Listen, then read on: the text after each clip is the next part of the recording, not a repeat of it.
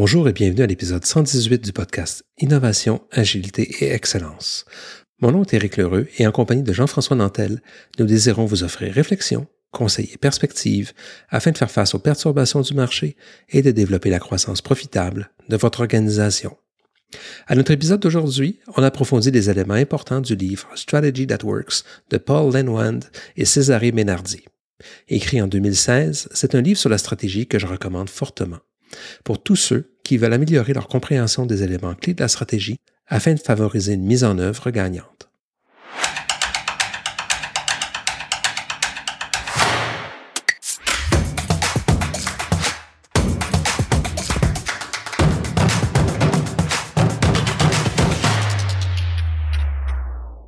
J'aimerais donc développer le message clé du livre Strategy That Works, les auteurs offrent une perspective fort intéressante sur la stratégie, perspective qui permet d'aborder les questions de la stratégie et de l'exécution comme un tout. Évidemment, la stratégie permet de se différencier pour réaliser nos ambitions stratégiques. Et pour ce faire, il est important de maintenir une cohérence dans la proposition de valeur et le modèle d'affaires. À la base de cette cohérence, mais on retrouve les compétences distinctives mais aussi une proposition d'affaires unique, bien évidemment, et un portfolio de produits et services qui est basé sur ces compétences. Donc, ces compétences sont le lien entre la stratégie et l'exécution. C'est le message clé du livre. Et les auteurs mentionnent que when your company is coherent, you don't have to struggle to overcome the strategy to execution gap. There is no gap. Ce lien, donc, est intégré à toutes nos décisions. Et c'est donc qu'on parle depuis un bon moment sur le podcast, mais les compétences jouent un rôle clé à cet égard. Les questions clés en stratégie, ben, on les connaît. Qui est-ce qu'on veut être? Donc l'ambition stratégique. Quelle est notre proposition de valeur? Que devons-nous réaliser d'exceptionnellement bien pour réussir? Donc quelles sont nos activités? Et quelles sont les compétences requises, nos savoir-faire, qui nous permettent justement de réaliser ces activités clés?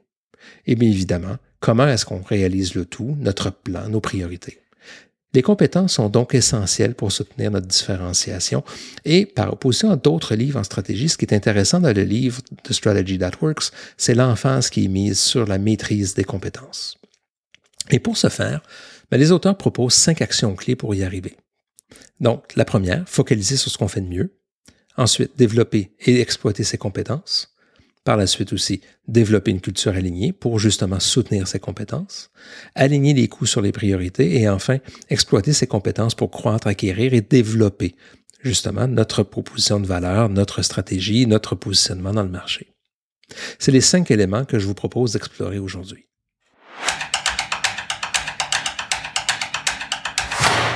Donc, on peut le voir déjà qu'il y a des liens très forts entre les compétences distinctives discutées largement par Prahlad et Hamel, mais aussi des liens très forts avec ce que Roger Martin nous parle dans le Where to Play, How to Win. Donc le premier élément qui est mentionné dans le livre, focaliser sur ce qu'on fait de mieux, donc nos compétences. Les liens entre le Where to Play et les compétences, évidemment, est fondamental. Only when you understand your company's capabilities can you understand where you can expect to win, why you would win there, and what else you must do to enhance your capability system to capture a winning position? Donc les compétences, bien évidemment, dans le livre de Strategy That Works sont fondamentales. Et pour focaliser sur ce qu'on fait de mieux, bien, il est important de bien évaluer le modèle d'affaires dans tout son ensemble et évidemment d'évaluer l'alignement qui existe par rapport aux compétences. D'aligner ensuite propositions de valeur, modèle d'affaires et même réfléchir à comment les compétiteurs travaillent à cet alignement par rapport à leurs propres compétences et d'évaluer le gap concurrentiel qui existe aussi par rapport au marché, par rapport aux arènes concurrentielles visées. Évidemment, ça nous amène à différentes options de croissance, et là, je vous réfère à notre étude sur les pratiques d'innovation que vous retrouverez dans les notes de l'épisode, où on parlait largement d'une matrice 2 par 2 d'innovation, compétences par rapport au segment de marché. Ça nous offre donc différentes options concurrentielles, à savoir comment est-ce qu'on peut viser à croître en fonction des compétences qu'on maîtrise ou des marchés sur lesquels on performe déjà. Ça nous donne différents jeux, différentes options. Deuxième élément qui est proposé dans le livre, ben, c'est de développer et exploiter ses compétences. Donc les activités et savoir-faire uniques, comment est-ce qu'on les développe? Ben, il est important de développer un modèle d'affaires unique basé sur un ensemble de compétences bien évidemment uniques. On se rappellera dans un épisode sur la stratégie, on parlait de l'importance de réaliser des activités différentes de ses compétiteurs, mais évidemment, ces activités se reposent sur ces compétences uniques.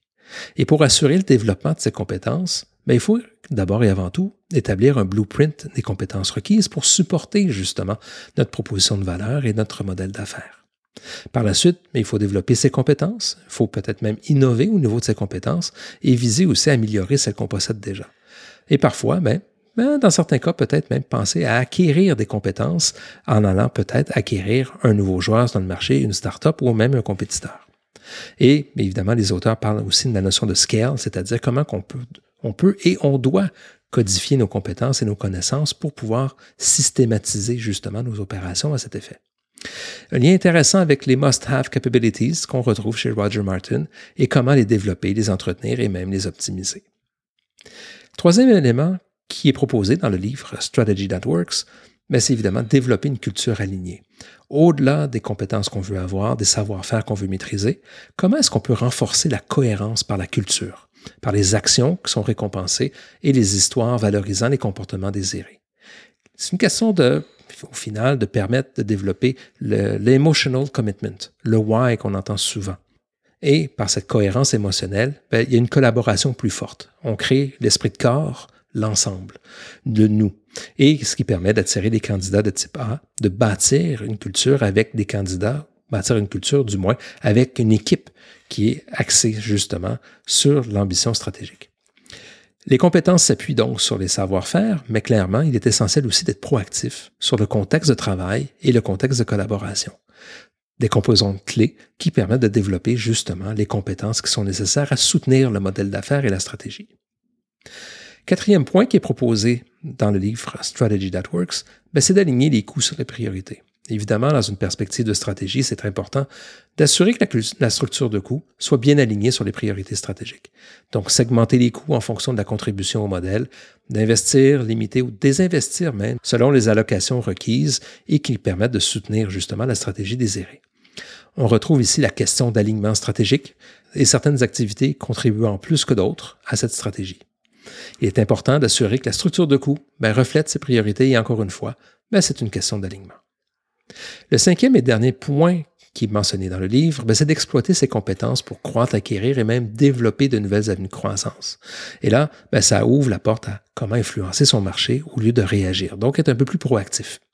Améliorer nos compétences, innover, on en a parlé tantôt, développer aussi de nouvelles demandes, développer des nouveaux segments de marché et de voir comment, c'est quoi les nouvelles compétences qui sont requises pour être en mesure de soutenir la croissance qu'on veut dans des nouveaux marchés et peut-être même de penser à la disruption, donc de nouvelles compétences dans des segments de marché complètement nouveaux. Redéfinir en même temps ben, des fondements de son industrie, ben, ça devient une option qui est intéressante et peut-être même revoir même les bases même de la compétition.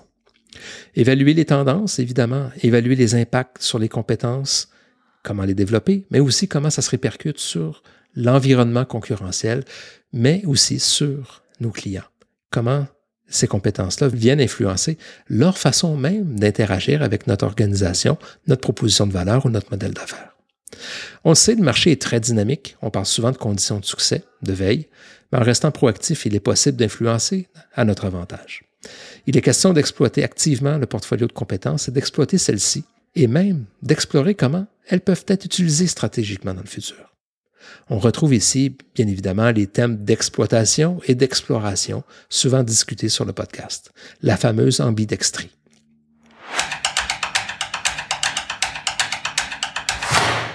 Le livre Strategy That Works est très intéressant par sa vision intégrative de la stratégie.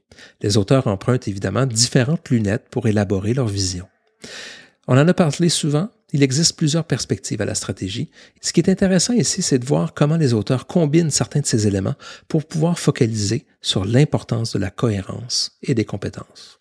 Pour ceux qui nous écoutent fréquemment, vous retrouverez différents éléments importants discutés chez McGrath, Martin, Osterwalder et Pigneur, mais aussi Gary Hamel et Michael Porter. La stratégie, ben, c'est pas une boîte noire. En comprenant un peu plus comment ça fonctionne, on améliore un peu plus nos chances de développer une stratégie gagnante et une mise en œuvre réussie. Nous espérons que cet épisode vous a plu. Je vous invite à consulter les liens dans la description pour accéder aux notes de l'épisode et vous abonner à notre lettre hebdomadaire. Toutes les semaines, on y partage nos perspectives pour vous aider à développer vos compétences stratégiques et vous permettre de développer la croissance de votre organisation. Sur ce, je vous souhaite une excellente semaine.